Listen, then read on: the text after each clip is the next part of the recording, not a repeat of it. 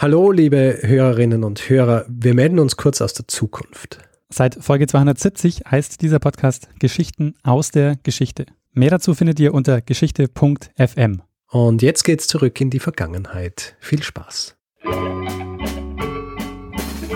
Lernen ein bisschen Geschichte.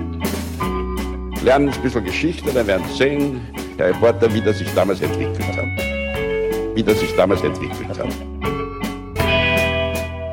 Hallo und herzlich willkommen bei Zeitsprung, Geschichten aus der Geschichte.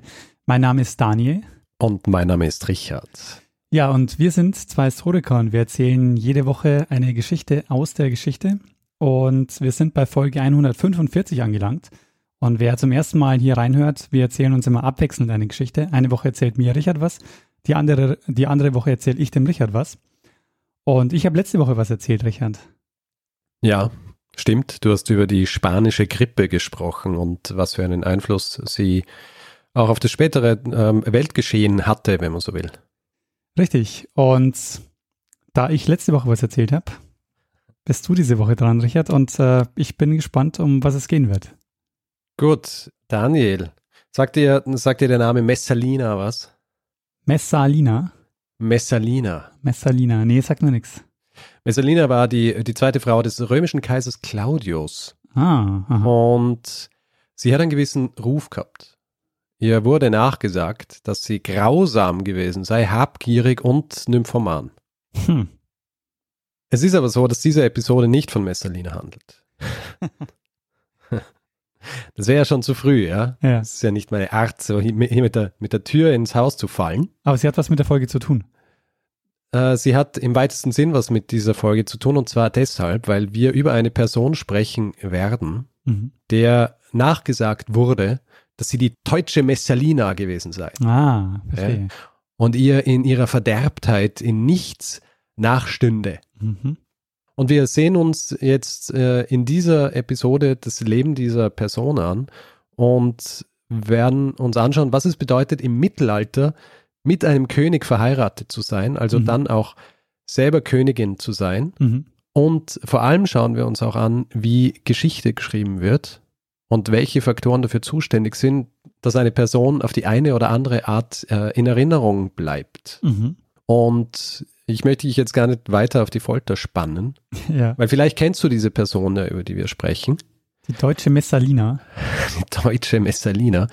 Es geht um Barbara von Zilli, die zweite Frau von Sigismund von Luxemburg. Aha. Und wenn du ein aufmerksamer Zuhörer eines äh, gewissen Podcasts über Geschichte bist, nämlich Zeitsprung, Ja. dann ist ja dieser Sigismund schon mal un untergekommen. Ich sagte nämlich auch was, er war, war nämlich König von Ungarn, Kroatien, römisch-deutscher König, König von Böhmen und schließlich dann auch römisch-deutscher Kaiser. Ha. Und der Zeitraum, um den es geht, ist Ende des 14., Anfang des 15. Jahrhunderts. Hm. Also äh, habe ich jedenfalls noch nie gehört. Barbara von Zilli.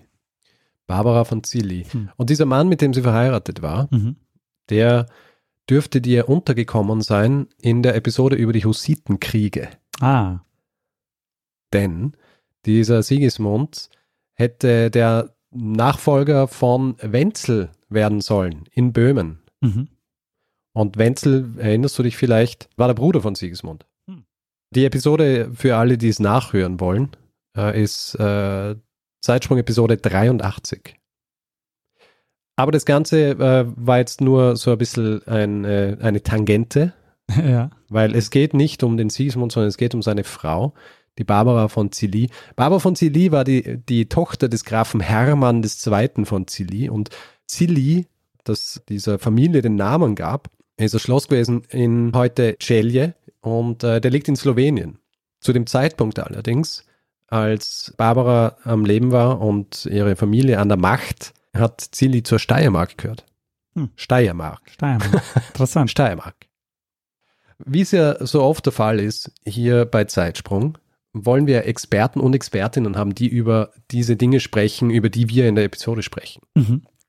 Und es gibt ein sehr junges, definitives Werk über Barbara von Zilli. Es ist die erste Monographie, die jemals über äh, Barbara von Zilli geschrieben worden ist. Mhm. und ist geschrieben worden von Frau Dr. Daniela Dworschakova, mhm. die in äh, Bratislava forscht an der Universität. Und weil Bratislava ja nicht zu weit von Wien entfernt ist, bin ich nach Bratislava gefahren und habe mit äh, Frau Dr. Dworschakova gesprochen. Voll cool, dass also gleich genutzt, einen äh, Zeitsprung-Ausflug zu machen. Richtig. Ja, weil das ist die, äh, der, der erste, der erste dezidierte Zeitsprung-Ausflug gewesen. eine quasi eine Forschungsreise, ja. beziehungsweise in, eine Interviewreise, weil ich geforscht habe, ihr selber nicht. Ich habe nur ähm, die, die Forschende ähm, ausgefragt. Mhm. Und weil du dich natürlich gleich am Anfang, als ich gesprochen habe davon, äh, dass die Barbara von Cilli die, äh, äh, Frau von Sigismund war, also auch Königin, da hast du dich sicher gefragt, was äh, hat es eigentlich gebraucht, dass jemand zu dieser Zeit ähm, zur Königin wurde, dass sie verheiratet wurde mit einem König. Und das wird uns jetzt Frau Dr. Dwaschakova erzählen. Getroffen habe ich sie übrigens ähm, eben in Bratislava und äh, wir haben uns in einem Kaffeehaus getroffen, um das aufzunehmen. Das heißt, man hört im Hintergrund äh, immer wieder mal äh, so klappern. Wir haben eh versucht, einen Ort zu finden, wo es nicht so laut ist und haben sie auch äh, dazu gebracht, dass sie das Radio abschalten, damit man nicht die ganze Zeit das Radio hört. Ähm, aber man hört hin und wieder äh, so ein lautes Klopfen und dieses laute Klopfen ist, wenn sie den Kaffee ausleeren, um Espresso zu machen. Ja. ja. Also nur, falls du dich fragst, was das für ein ständiges Klopfen ist, das ist äh, daher. Aber nach einiger Zeit hört man es gar nicht mehr. Sehr schön. Man könnte sagen, das Glück ist mit den Tüchtigen. Dass Barbara von Cilli Königin werden konnte, war das Ergebnis der langjährigen Arbeit ihres Vaters Hermann II. Und selbstverständlich auch das Ergebnis der Bemühungen ihrer Vorfahren, wodurch die Familie zu einer der reichsten und bedeutendsten aristokratischen Geschlechter aufstieg. Durch eine durchdachte Heiratspolitik äh, war, dieses, war diese Familie mit äh, Herrscherdynastie Osteuropas äh, verbunden. Und Barbaras Vater wurde nach dem Tod seines Vaters zum wichtigsten Träger der Familienpolitik. Äh, er nahm am Kampf um die ungarische Krone nach Tod des Königs Ludwig I. Äh, teil und äh, er kämpfte an Seite von Sigismund von Luxemburg, dessen persönlicher Freund und Altersgenosse er war. Hermann war nur drei, Jahr, drei Jahre älter. Auch das Schicksal zeigte sich Barbara gegenüber wohlgeneigt. Zu einem konkreten Zeitpunkt, nämlich im Jahr 1401, trafen mehrere Umstände zusammen, die entscheidend dafür waren, dass es gerade Barbara sein sollte, die an der Seite von Sigismund die Königin von Ungarn würde. Vor allem Sigismund war damals äh, Witwer. Äh, seine Gattin war einige Jahre zuvor bei einem Sturz vom Pferd ums Leben gekommen. Wäre der König 1401 verheiratet gewesen, hätte Barbara nicht Königin werden können, denn die günstige politische Situation hätte sich wohl nie wiederholt. Im Jahr 1401 hatten nämlich die ungarischen Magnaten den König festgesetzt. Aus dieser Gefangenschaft durch die ungarischen Magnaten wurde der König schließlich als Verlober Barbaras entlassen. Vor allem zwei Männer machten sich um seine Freilassung verdient, Nikolaus von Gara, später Palatinus, und Hermann II. von Cilli, welche die Verhandlungen zwischen den Aufrührern und dem Herrscher vermittelt hatten. Das Verhandlungsergebnis äh, war die Verlobung des Nikolaus Gara mit der Zilli-Tochter Anna und äh, Sigismund mit der zweiten Zilli-Tochter, äh, neunjährige Barbara. So wurde Nikolaus von Gara zum Schwager und Hermann zum Schwiegervater des Königs von Ungarn.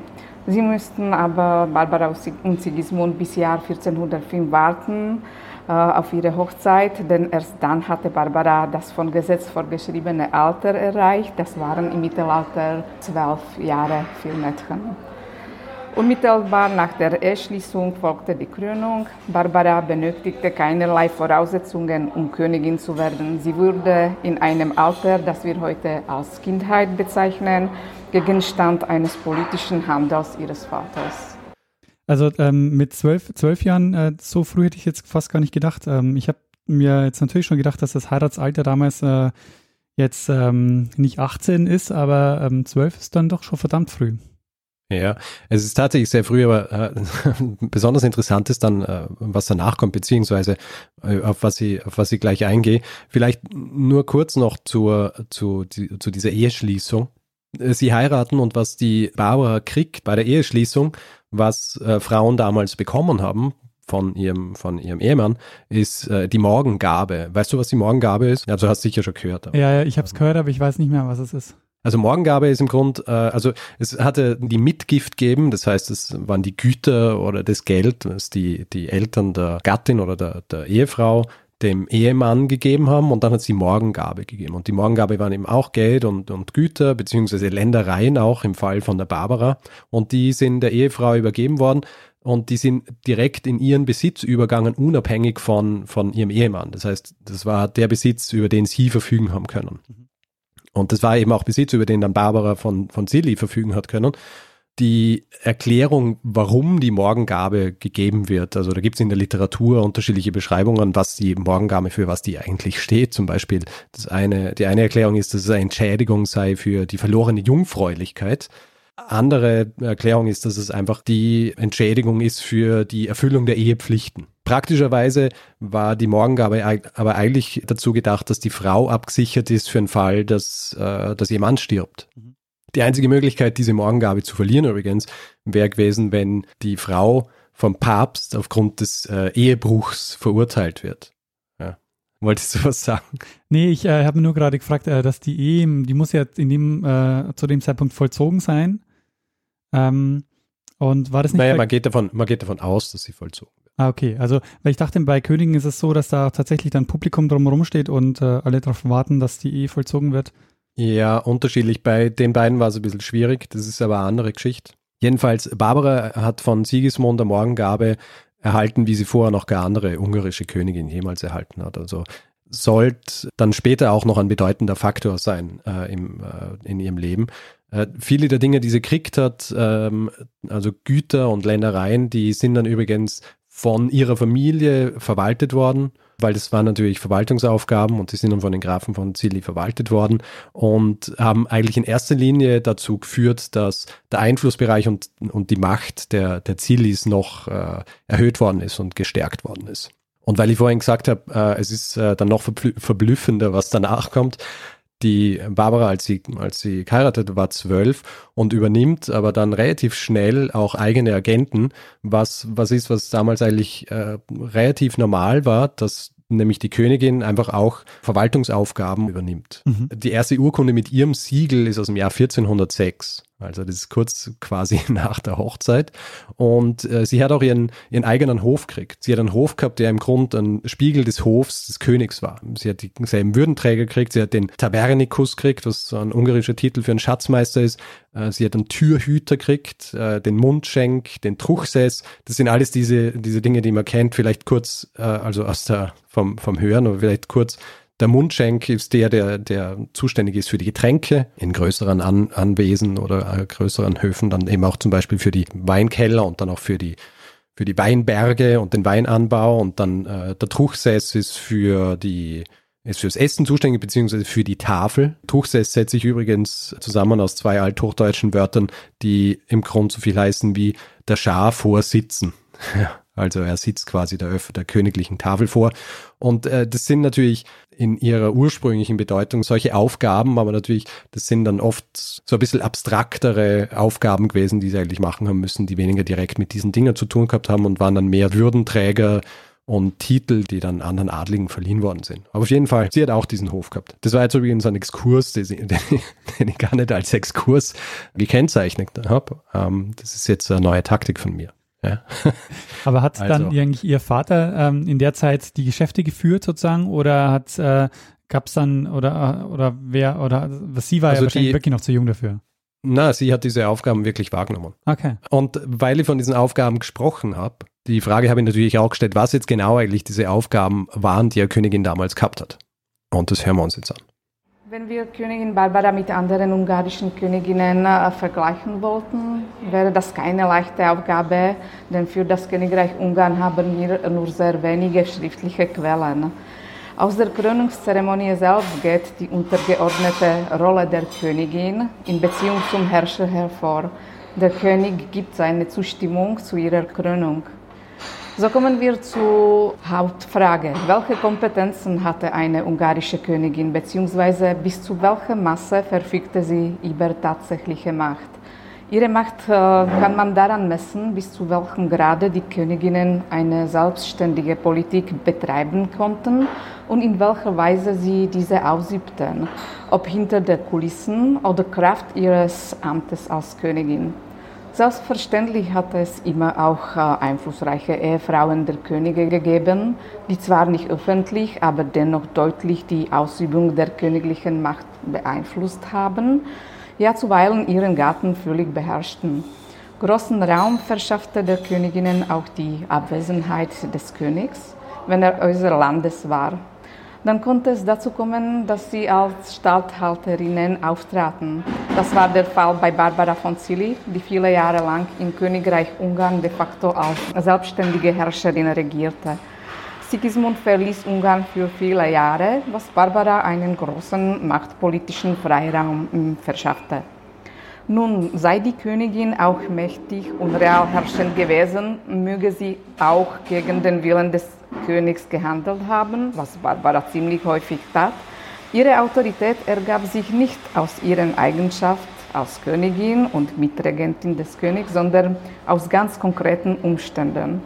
Die Würde der Königin Reginatus blieb über das gesamte Mittelalter in den Grenzen, die durch die königliche Macht äh, gesetzt wurden. Offiziell hatte eine Königin nur eine repräsentative Rolle als Gattin des Königs. Ihre Aufgabe war das Kinderkriegen und eventuell noch Mildtätigkeit. Ausdruck der Unterordnung unter die königliche Autorität war der Hof der Königin. Bis zu Beginn der Herrschaft von Königin Barbara in der ersten Hälfte des 15. Jahrhunderts war es nur ein Ableger des Königshofes. Aber Barbara veränderte die Position der Königinnen von Ungarn radikal. Sie machte sich in bedeutender Weise um deren Emanzipation verdient, wenn wir dieses moderne Wort im mittelalterlichen Kontext gebrauchen wollen. Nicht nur, dass sie in einigen Gebieten selbstständig als Statthalterin regierte, darüber hinaus ernannte sie in der zweiten Hälfte ihrer Regierungszeit ihren Hof völlig unabhängig vom Hof des Königs. Außerdem vertraute ihr König Sigismund einen großen Teil der Krongüter an von Seiten Sigismund war das ein reines Mittel zum Zweck. So teilten sich Sigismund und Barbara ihre Kompetenzen. Der König, später Kaiser, engagierte sich in der europäischen Politik. Es blieb ihm nicht genug Raum für die Verwaltung der königlichen Güter in Ungarn.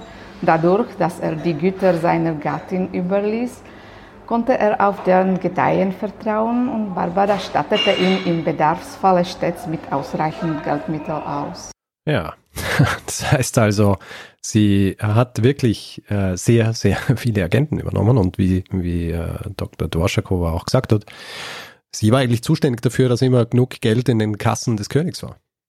Hm, der ja. währenddessen seinen Einfluss in, in Europa vergrößert hat. Also es hat lange Zeiten gegeben, in denen sie nicht beieinander waren. Und das ist, äh, finde ich, auch wieder ganz interessant, wenn man sich nochmal in Erinnerung ruft, was Dr. Dworschakova am Ende des ersten Einspielers gesagt hat, dass ja die, die Barbara im Grund so Spielball eigentlich dieser, dieser Politik war. Und ihre Position, das war dann auch wirklich eine sehr pragmatische. Er hat im Grund eine Stellvertreterin geheiratet.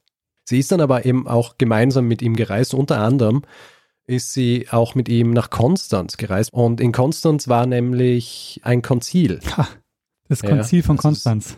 Richtig, sie sind, sie sind nach Konstanz zum Konzil und äh, das kommt ja jetzt wieder bekannt vor, gell? Ähm, Weil du weißt ja, was beim Konzil passiert ist. Beim Konzil ist ja Jan Hus verbrannt worden. Ah. Jan Hus und äh, das hat diese ganze Husitengeschichte losgetreten. Ja die Episode, die ich vorher angesprochen habe, Episode 83, da nimmt diese Geschichte ja den Anfang beim Konzil in Konstanz. Und da war er natürlich und, ähm, und ich habe in dieser Episode auch äh, gesagt, beim, bei der Hussiten-Episode, dass Jan Hus von Sigismund eigentlich freies Geleit zugesprochen worden ist, was dann ja gebrochen worden ist. Deswegen ist er auch so unbeliebt gewesen. Mhm. In Konstanz bewegt sich die Barbara von Zilli natürlich auch ähnlich äh, frei, wie sie sich bewegt hat in der Abwesenheit des, des Königs. Und gewissen Leuten war das ein Dorn im Auge. Und es wird ihr schon relativ früh vorgeworfen, beziehungsweise ihrem Mann, dass sie eigentlich zu viele Freiheiten genießt was dann auch einen Einfluss haben sollte auf ihren späteren Ruf. Und wir hören uns jetzt an, was diese Vorwürfe waren und ob die vielleicht in erster Linie einfach nur politisch motiviert waren. Also diese Frage habe ich schon äh, zum Teil in der äh, vorigen Antwort äh, beantwortet. Sigismund verlieh Barbara aus reiner Zweckmäßigkeit viele Befugnisse, aber Freiheit, äh, wie wir sie verstehen, heute genoss sie sicher nicht. Und ganz sicher hatte sie keine sexuelle Freizügigkeit, also sie lebte sicher nicht umgeben von ihren Liebhabern, wie das in einigen Chroniken und Pamphleten dargestellt wird. Man muss sich dessen bewusst sein, dass die Autoren dieser anschwärzenden Schriften die Feinde von Barbara und Sigismund waren. Möglicherweise hat der König seiner jüngeren Ehefrau gegönnt, sich zu vergnügen, zu tanzen und sich natürlich und fröhlich zu verhalten. Das war einigen Moralisten ein Dorn im Auge. Einer von diesen war der Sekretär des französischen äh, Königs Karl VI., der Barbara beim Konsul zu Konstanz traf und das Pamphlet contra Sigismund äh, veröffentlichte. Neben Sigismund kritisiert er auch die Königin, obwohl er für den wirklichen Schuldigen ihres ungeeigneten Betragens Sigismund selbst hält. Ich kann hier äh, aus diesem Pamphlet kurz zitieren. Äh, er, er hat geschrieben, es gibt auf der Welt keinen nachsichtigeren Ehemann als Sigismund, der nicht nur duldet, dass seine Frau alles tut, was sie gerade will, sondern er regt sie sogar an, an öffentlichen Tanzveranstaltungen teilzunehmen, sich mit jedem Menschen zu unterhalten und die Leute so freundschaftlich zu berühren, dass man erzählte, dass sie von denjenigen, die sie nicht persönlich kennengelernt haben, nicht für eine Königin, sondern für eine Frau des niederen Gewerbes gehalten werde. Man muss aber das Pamphlet und die Beurteilung Barbaras und Sigismunds sehr zurückhaltend bewerten und es in seinen historischen Zusammenhängen verstehen. Bekannt sind auch spätere Gerüchte über Barbaras Liebhaber, von allem im Zusammenhang mit der Ehekrise, die zwischen Sigismund und Barbara im Jahre 1419 ausbrach. Wenn wir noch die Pikanterien über die angebliche sexuelle Unsättlichkeit der Königin und über die Scharen ihrer Liebhaber die Aeneas Silvius Piccolomini, der spätere Papst Pius II. in Europa verbreitete, hinzurechnen da, äh, und Piccolomini übrigens Barbara nie getroffen hat, dann wird offensichtlich, dass die Behauptungen über die große Freiheit, die Sigismund seiner Barbara gewährt habe, aus der Luft gegriffen sind. Gerade Piccolomini ist der Urheber jener Behauptung, Sigismund als Ehebrecher habe auch seiner Ehefrau viele Verfehlungen toleriert.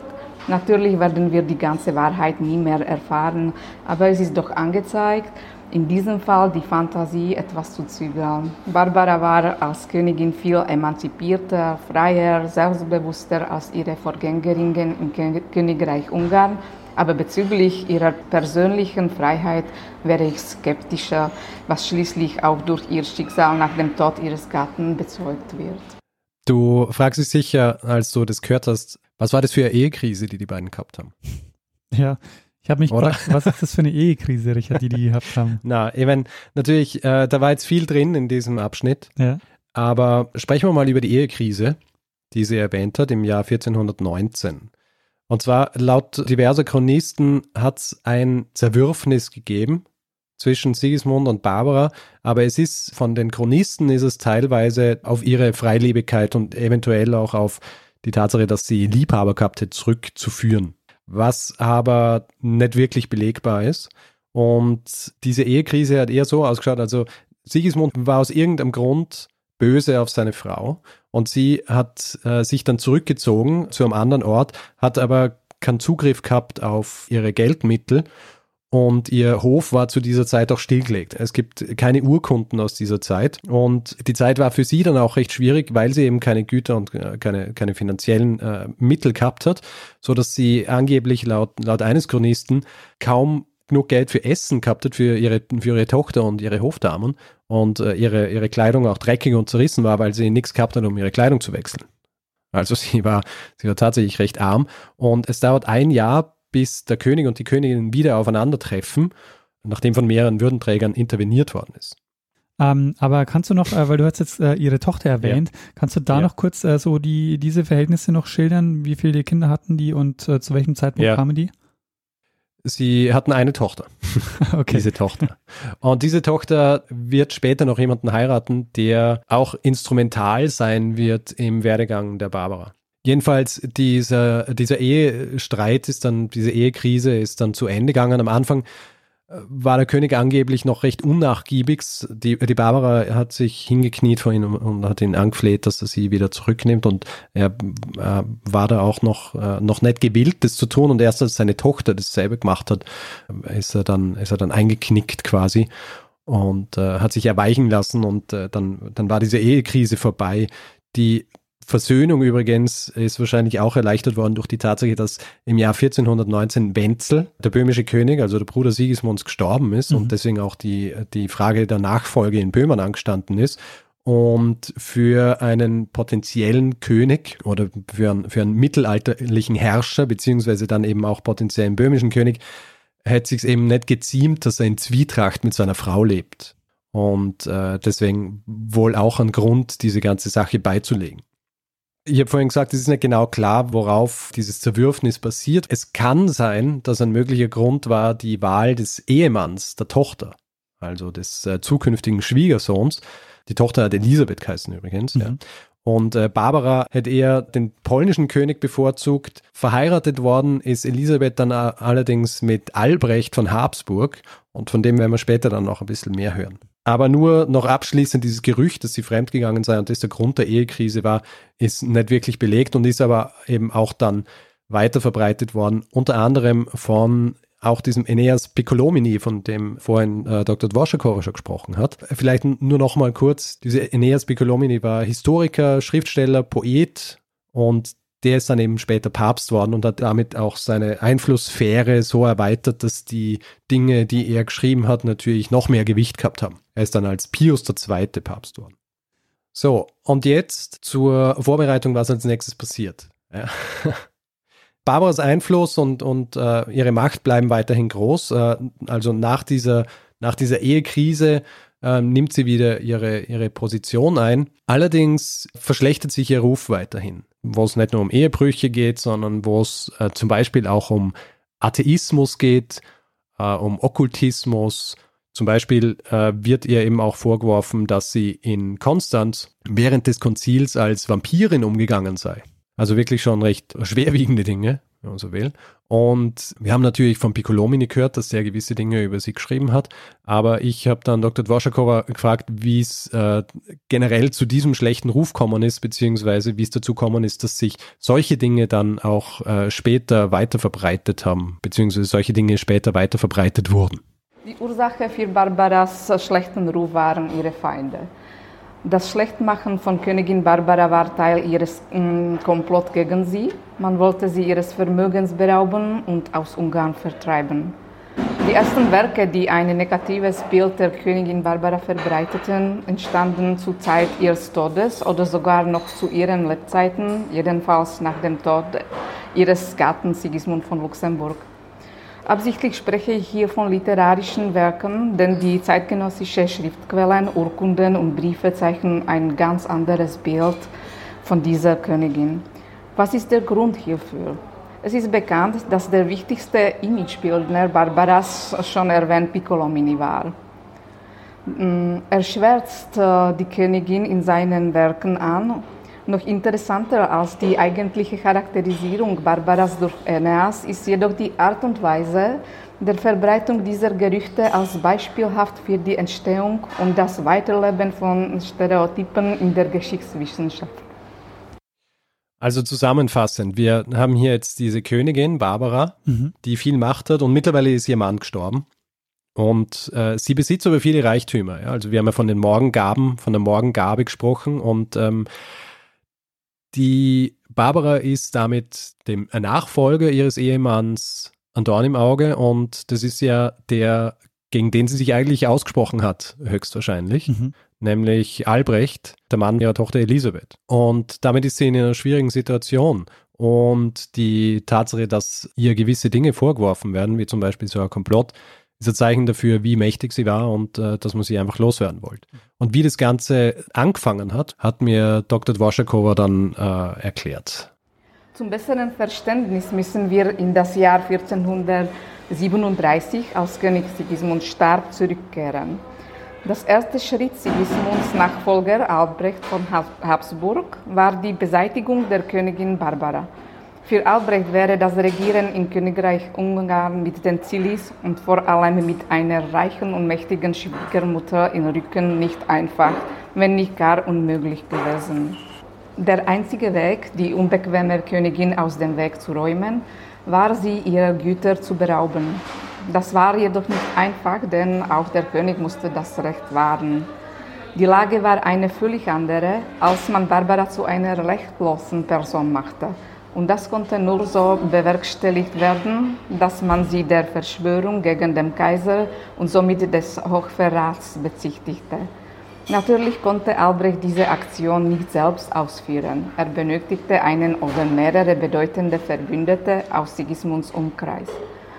Die aus der Luft gegriffene Beschuldigung Barbaras, sie habe sich mit den böhmischen Herren verschworen, sollte Albrecht vor allem im Ausland rechtfertigen.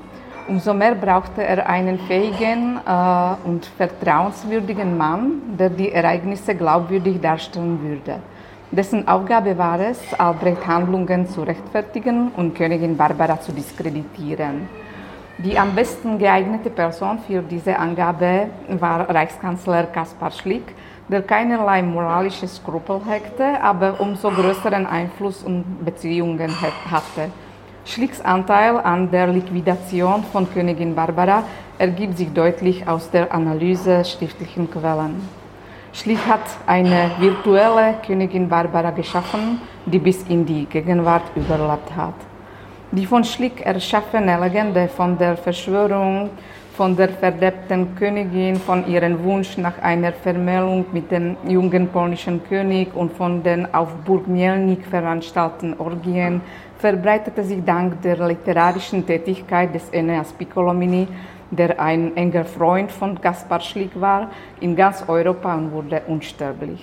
Die Autorität des äh, Eneas Silvio Piccolomini wuchs stark nachdem er Papst geworden war. Die Zeitzeugen der damaligen Ereignisse starben allmählich aus und das von Piccolomini geschaffene Bild Barbaras bekam ein Eigenleben. Zum zweiten Mal wurde die Königin zum Opfer. Während sie Albrecht um Position und Vermögen gebracht hatte, raubten ihr Schlick und Piccolomini den guten Ruf für Jahrhunderte und befleckten ihr Andenken.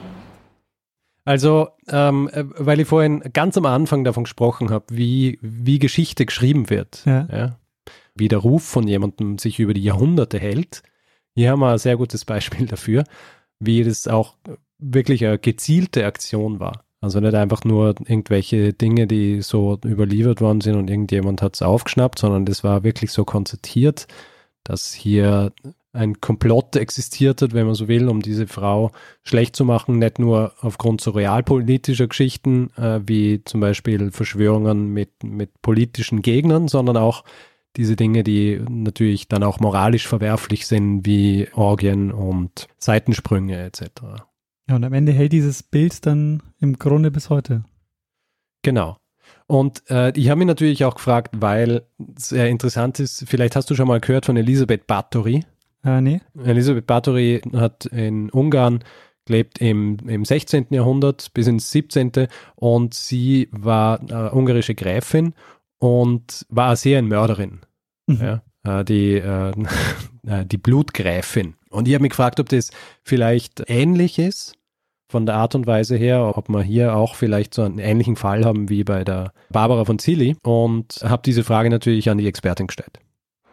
Wenn wir die gegen Königin Barbara und die gegen Elisabeth Bathory erhobenen Beschuldigungen vergleichen wollten, ähm, so liegt der wesentliche Unterschied darin, dass gegen Elisabeth Bathory viele zeitgenössische authentische Quellen zu finden sind, vor allem Gerichtsprotokolle, die eindeutig vor ihren schrecklichen Taten zeugen. Ich spreche jetzt nicht von der unterschiedlichen Inter Interpretationen dieser Fakten.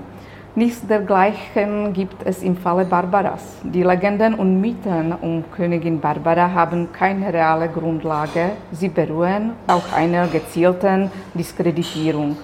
Die Betonung der angeblichen sexuellen Unersättlichkeit und unmoralischen Lebensweise der Königin war nun ein Aspekt bei der Diffamierung des Andenkens an Königin Barbara. Die zweite, ebenso äh, schwerwiegende, war die Behauptung ihrer Gottlosigkeit. In dieser Hinsicht ist zweifellos Piccolomini der Hauptschuldige. Für ihn waren die Anhänger des Kelches einfach Ketzer und die Tatsache, dass Barbara unter ihnen lebte und Freunde hatte, war für ihn schwer zu verkraften. Und du hast jetzt gehört, dass sie gesagt hat, die Anhänger des Kelches. Aha. Und das ist jetzt auch wieder was, wo wir wieder zurückgreifen können eigentlich auf die Hussiten-Episode. Denn die Anhänger des Kelches, das waren die Calixtiner beziehungsweise auch die Utraquisten, das ja so der gemäßigte Teil der Hussiten war und äh, deswegen auch vor allem beliebt unter Bürgerlichen und auch beim Adel. Und unter denen hat Barbara von Zili viele Freunde gehabt. Und das war natürlich dem Piccolomini auch ein Dorn im Auge. Also ich glaube, ich muss mir die Folge nochmal anhören. Ähm, das ist vielleicht keine schlechte Idee. Ja, ich, ja, ich habe es halt noch so in Erinnerung, weil ich die Folge halt gemacht ja. habe. Und äh, eventuell habe ich ein paar Sachen auch nochmal nachgeschaut. Äh, bevor wir jetzt noch äh, ein bisschen weiter eingehen auf diese Dinge, die der Piccolomini ihr angedeihen ließ, sprechen wir noch über den weiteren Werdegang der Barbara bis zu ihrem Tod. Die Barbara, nachdem ihr Ehemann gestorben ist und sie diesen Konflikt mit dem Albrecht gehabt hat, ähm, das ist jetzt eine sehr grobe Zusammenfassung ihrer, ihrer letzten Jahrzehnte, wenn man so will. Ähm, sie hat dann Ungarn verlassen müssen und ist nach Polen geflüchtet und ihre Güter sind in Ungarn von Albrecht beschlagnahmt worden und erst nachdem er im Jahr 1439 gestorben ist, hat sie 1441 wieder aus diesem Exil zurückkehren können. Sie ist dann am 20. Juli dieses Jahres in die Stadt Breslau eingezogen mit eigentlich einem äh, recht großen Gefolge und ist dann gleich weitergezogen nach Böhmen, wo sie dann am 25. Juli Geleit auf die Burg Melnik bekommen hat. Und auf dieser Burg soll sie dann bis ans Ende ihres Lebens bleiben. Und das Ende ihres Lebens kam dann am 11. Juli 1451, also zehn Jahre später, herbeigerufen durch die Pest. Hm. Und bestattet worden ist sie dann in der Martinitz-Kapelle des Veitsturms in Prag.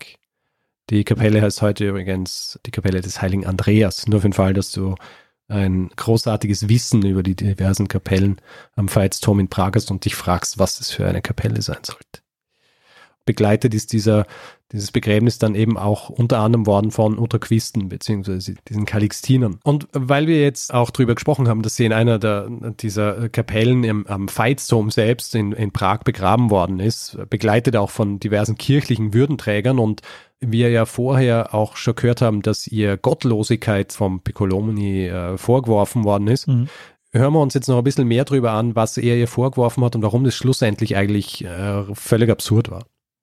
Und so machte er aus ihr eine ungläubige Ketzerin. Dabei war die Familie Zilli berühmt wegen ihrer starken Marienverehrung, wegen der Gründung von Kirchen und Klostern, wegen der, der reichen Stiftungen und Spenden zugunsten kirchlicher Institutionen. Barbara bildete im Rahmen ihrer Familie keine Ausnahme. Deswegen ist es absurd, dass durch Piccolominis Schriften aus Barbara nach ihrem Tode eine gottlose Ketzerin wurde. Die moderne Geschichtswissenschaft hält Barbara verständlicherweise nicht mehr für eine Ketzerin. Vom falschen Weg, auf dem Piccolomini unsere historische Kenntnisse geführt hat, geht sie jedoch nicht ab.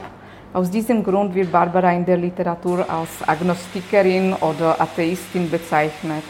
Von einer Ketzerin und Atheistin ist es nur noch ein kleiner Schrift bis zum schwarzen Magie. Um die Gestalt von Königin Barbara woben sich bald Legenden über die schwarze Königin, auch Legenden über geheime Alchemistenküchen, die sich angeblich mindestens auf drei verschiedenen Burgen betrieb. Nun und von den schwarzen Magie führt nur noch ein kleiner Schritt zu den Vampiren. So wurde Barbara auch äh, als äh, eine berühmte Vampirfrau, die ein weibliches Pendant zu Graf Dracula darstellte. Aber das ist schon Welt der Mythen und äh, Märchen. Die einzige Nachricht, die ich für nicht ausgeschlossen halte, ist das, äh, dass äh, Barbara sich in ihrer Witwenzeit der Alchemie gewidmet habe. Also jetzt haben wir im Grunde einen schönen Übergang, wo wir sehen, was was bedingt, ja, welche welche Gerüchte und welche Dinge, die über sie behauptet wurden und wie einfach es dann ist, von der Ehebrecherin zur Vampirin zu werden. Also man sieht eigentlich, ähm, man sollte aufpassen, dass man nicht so einen, einen späteren Papst zum Feind hat. äh, ja, ist wahrscheinlich generell ungünstig in, einem, in einer Zeit, wo äh, viel Wert auf die Meinung von einem Papst gelegt wird. Ja. Die Barbara hat als Beinamen Schwarze Königin gekriegt. Mhm. In erster Linie geht man davon aus, aufgrund dieser zum Beispiel schwarzen Magie. Aber es gibt äh, interessanterweise auch noch eine andere Theorie, warum sie Schwarze Königin genannt worden ist. Und zwar, weil die Herrschaft der Grafen von Zilli oft recht grausam war. Ja? Also in den Gegenden, die sie verwaltet haben und dem teilweise auch der Barbara gehört haben, ist ihnen eben vorgeworfen worden, dass sie recht grausam waren und natürlich hat es dann auch das Ansehen der Barbara ents entsprechend befleckt. Fällt dir eine andere Person auf, die, äh, die den Beinamen Schwarz gehabt hat, die uns auch schon mal unterkommen ist im Zuge unserer. Ähm, das ist fies heute, Richard. Die schwarze. ja, ich sag's, die schwarze ich sag's einfach. Ja, ich sag's, äh, äh, The Black Prince, Edward of Woodstock. Ah. Der ist der Sohn von Edward III. gewesen und der ist uns unterkommen in äh, Episode 104 über Crécy. Mm. Chronik eines Versagens, ja. Äh, also über die Schlacht von Crécy im Zuge des Hundertjährigen Kriegs. Und beim Black Prince gibt es ja auch zwei Erklärungen, warum er so genannt worden ist. Die eine ist, dass er immer eine schwarze Rüstung getragen hat und die andere ist eben, dass er im Zuge dieses Hundertjährigen Kriegs, beziehungsweise in der Zeit, in der er gelebt hat während des Hundertjährigen Kriegs, so grausam war und deswegen auch diesen Beinamen Black Prince kriegt hat. Mhm. Wir sind jetzt fast durch mit der Geschichte der Barbara und, und ihres schlechten Rufs und wie der zustande gekommen ist. Ich habe mich natürlich schon gefragt, warum es eigentlich so lange gedauert hat, bis sich die Geschichtswissenschaft eigentlich dann so ernsthaft auch mit Barbara und dieser Frage auseinandergesetzt hat, wie es sein kann, dass sich solche Gerüchte so lang halten und warum die Geschichtswissenschaft sich nicht schon früher angeschaut hat, was äh, eigentlich da wirklich der Fall war. Mhm. Ja, da muss ich sagen, das ist auch mir ein Rätsel. Äh, vielleicht ist es der Tatsache zuzuschreiben, dass die von Piccolomini erdachten und ausgestreuten Behauptungen sich so weit verbreiten haben und in so viele Chroniken eingegangen sind, dass sie wie eine hundertmal wiederholte Lüge zur Wahrheit wurden. Es ist manchmal schwer, historische Stereotypen zu äh, zerschlagen. Die Geschichte der schwarzen Königin der deutschen Messalina ist darüber hinaus pikant, attraktiv, viel anziehender als das nüchterne Bild einer Königin, obschon einer sehr bedeutenden und einflussreichen. Es ist jedoch zu sagen, dass bereits historische Arbeiten auftauchen, in denen das schlechte Image Barbaras in Zweifel gezogen wird. So weist zum Beispiel die deutsche Historikerin Amalia Füssel schon längere Zeit auf den Hass Piccolominis gegen Barbara und das Zilli-Geschlecht hin. Dass in Wirklichkeit Kaspar Schlick und Albrecht von Habsburg hinter der Legende stehen, hat sich erst bei einer gründlichen Analyse der Quellen aus der Zeit kurz vor und nach Sigismunds Tod herausgestellt. Die Beweise sind klar. Die Legende von Barbara als einer schwarzen Königin ist meiner Meinung nach glaubwürdig widerlegt. Aber leben wird sie noch lange. Besuchen Sie zum Beispiel den Barbara-Palast auf den Trenčiner Burg hier in der Slowakei. Und der Fremdführer wird Ihnen die Geheimtür zeigen, durch welche Barbara ihre Liebhaber in die Tiefe de, des Burggrabens geworfen hat. Das sind genau diese Anekdoten, ja. Ja, ja natürlich. Wenn Leute Geschichten aus der Geschichte hören wollen oder sehen oder lesen wollen, dann interessiert sie natürlich sowas. Ja. Deswegen ist es natürlich auch eine interessante Geschichte für, für uns, aber für mich eben dann noch viel interessanter, wenn ich äh, Mythen widerlegen kann. ja. Und äh, wenn ich mit äh, Dingen aufräumen kann, die lange Zeit tradiert worden sind und äh, die so einfach nicht stimmen. Und äh, ich sage jetzt, ich räume damit auf, in Wirklichkeit natürlich Dr. Dvorakova. Aber ich habe mich halt hier auf ihre Forschung gestützt. Und hier nochmal, nachdem das jetzt das letzte Mal war, dass wir ähm, was von Dr. Dworschakova gehört haben, vielen Dank nochmal. Wir haben uns ja an einem Samstag getroffen, ja. Das heißt, sie hat, äh, sie hat einen äh, Samstagvormittag geopfert, um nach Bratislava reinzufahren, das äh, zu dieser Zeit äh, bevölkert ist mit trinkwütigen britischen Männerhorden. Also ihr wart ja. in der Innenstadt unterwegs. Ja. Aber, aber sehr, sehr spannend. Also man sollte sich ähm, wie wir gelernt haben, also nicht mit dem Papst anlegen und am besten vielleicht noch irgendwie selbst Dokumente über sich ähm, veröffentlichen. Irgend so ein Ego-Dokument, eine Autobiografie schreiben oder so. Also selbst irgendwie mhm. Quellen erzeugen, oder? Ja, und hoffen, dass die nicht zerstört werden von den Feinden nach dem eigenen Tod. Ja, stimmt. Ja, das war meine Geschichte zu Barbara von Zilli. Ja, sehr spannend, Richard. Ähm, Habe ich noch nie gehört von äh, Barbara von Zilli und auch überhaupt, dass du nochmal so, das ist jetzt im Grunde ja läuft die Folge zeitlich parallel zur Hussiten-Folge, kann es sein? Ähm, ungefähr, ja. Also fängt ein bisschen früher an, aber ja. Sind relativ parallel. Schöne, relativ schöne parallel, nur nur eben wirklich so ganz, und das ist ja auch das Interessante, wenn man sich äh, zum Beispiel die Hussiten-Folge anschaut und dann, und dann hat man hier die unterschiedlichen Player, ja, die irgendwie da, was damit zu tun gehabt haben. Und äh, Barbara von Zini ist wieder ein ganz ein anderer Aspekt, der natürlich in der Besprechung der Hussiten-Folge überhaupt nicht vorkommt. Ja. Aber jetzt bei Barbara von Zini ist zum Beispiel auch völlig irrelevant eigentlich, was gerade mit den Hussiten passiert. Ja wenn es jetzt um sie geht und, und ihren Ruf. Also nicht völlig irrelevant, aber nicht so relevant wie andere Dinge. Ja. Ja, das ist eben einfach die Tiefe und Weite der Geschichte. Gell? Ich muss dazu sagen, mhm. ja, und das muss ich jetzt eigentlich fast in, in jeder Episode, mir war Barbara von Zili auch kein Begriff, bis ich einen Hinweis bekommen habe, und zwar von Jakob, mhm. der selbst Geschichtestudent ist und der diese Legendenbildung auch sehr spannend gefunden hat und der mich auch aufmerksam gemacht hat auf diese Monographie von Dr. Dwaschkova. Und ähm, ja, der Rest ist äh, Zeitsprunggeschichte. ja, vielen Dank für den Hinweis. Sehr gut. Also diese Monographie heißt Barbara von Zilli, die schwarze Königin und ist ein sehr, sehr, sehr schönes Werk. Also ist nicht nur äh, gut zu lesen und äh, wirklich voller äh, Informationen eben auch über diese Lebenswelt damals, Lebenswelt einer Königin und beschreibt viele Dinge sehr im Detail, sondern ist auch äh, sehr schön gemacht, also mit vielen schönen Fotos und Abbildungen drin. Mit Fotos von Barbara? mit Fotos von Abbildungen von Barbara. du Haarespalter. Also wer, wer die Chance hat, entweder auszuleihen oder auch zu erwerben, sollte das machen. Mhm. Sehr schön. Ja, super spannende Folge, Richard. Also auch dieses, ähm, ja, diesen Mythos, beziehungsweise auch mal wieder dieses äh, Geschichtsbildung, ähm, also wie, wie Geschichte entsteht, wie wichtig auch die Quellen sind, aus denen sich dann diese Narrative bilden und im Grunde genommen werden die dann immer ja nur noch wiederholt und äh, kaum noch hinterfragt, teilweise dann über Jahrhunderte wie in dem Fall. Genau. Und wenn du einmal sowas hast, was, was bei, bei Chronisten gut ankommt, dann wird es einfach weiterhin kopiert. Ja. wird dann einfach weiter übernommen und dann wird es vielleicht auch noch ausgeschmückt und plötzlich hast du dann so eine Geschichte beieinander. Ja, ja gut. Dann ähm, würde ich sagen, äh, machen wir den Sack zu. Jawohl. Und ähm, ich mache einen Feedback-Hinweis. Sehr gut, machen wir das. Gut. Also wer Feedback geben will zu dieser Episode oder auch anderen, kann das entweder über unsere Website machen, zeitsprung.fm oder per E-Mail feedback.zeitsprung.fm. Wir sind auch auf Twitter, da ist der Account äh, twitter.com slash zeitsprungfm. Persönlich sind wir auch dort. Ich bin at Stormgrass, Daniel ist at Messner und wer auf Facebook ist, kann uns dort auch eine Nachricht schreiben oder unsere Posts liken, sharen etc. Da ist die Adresse facebook.com slash zeitsprung.fm und wer uns äh, bewerten will, Sterne vergeben etc. kann es zum Beispiel auf iTunes machen oder auch auf panoptikum.io.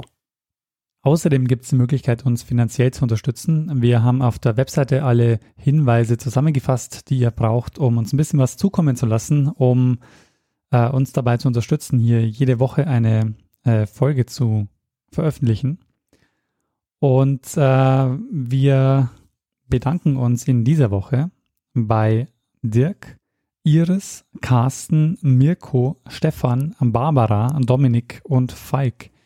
Vielen, vielen Dank für eure Unterstützung. Ja, vielen Dank. Und sehr gut, dass auch Barbara dabei war. Stimmt. Sehr guter Zufall. Sehr schön. Ja, ich glaube, in dem Fall bleibt uns eigentlich eh äh, nimmer viel zu tun. Nee, wir können nur noch einem das letzte Wort geben, der es immer hat. Richtig, Bruno Kreisky. lernen ein bisschen Geschichte. Lernen ein bisschen Geschichte, dann werden Sie sehen, der Reporter, wie das sich damals entwickelt hat. Wie das sich damals entwickelt hat. Das ist halt auch so ein Fall von äh, die Geschichte schreiben die Gewinner in der Geschichte. Ja, genau. Quasi. Ja, weil wie viele römische Kaiser gibt es heutzutage noch und wie viele Christen? Ja. Guter Punkt. Es gibt kein Lobby.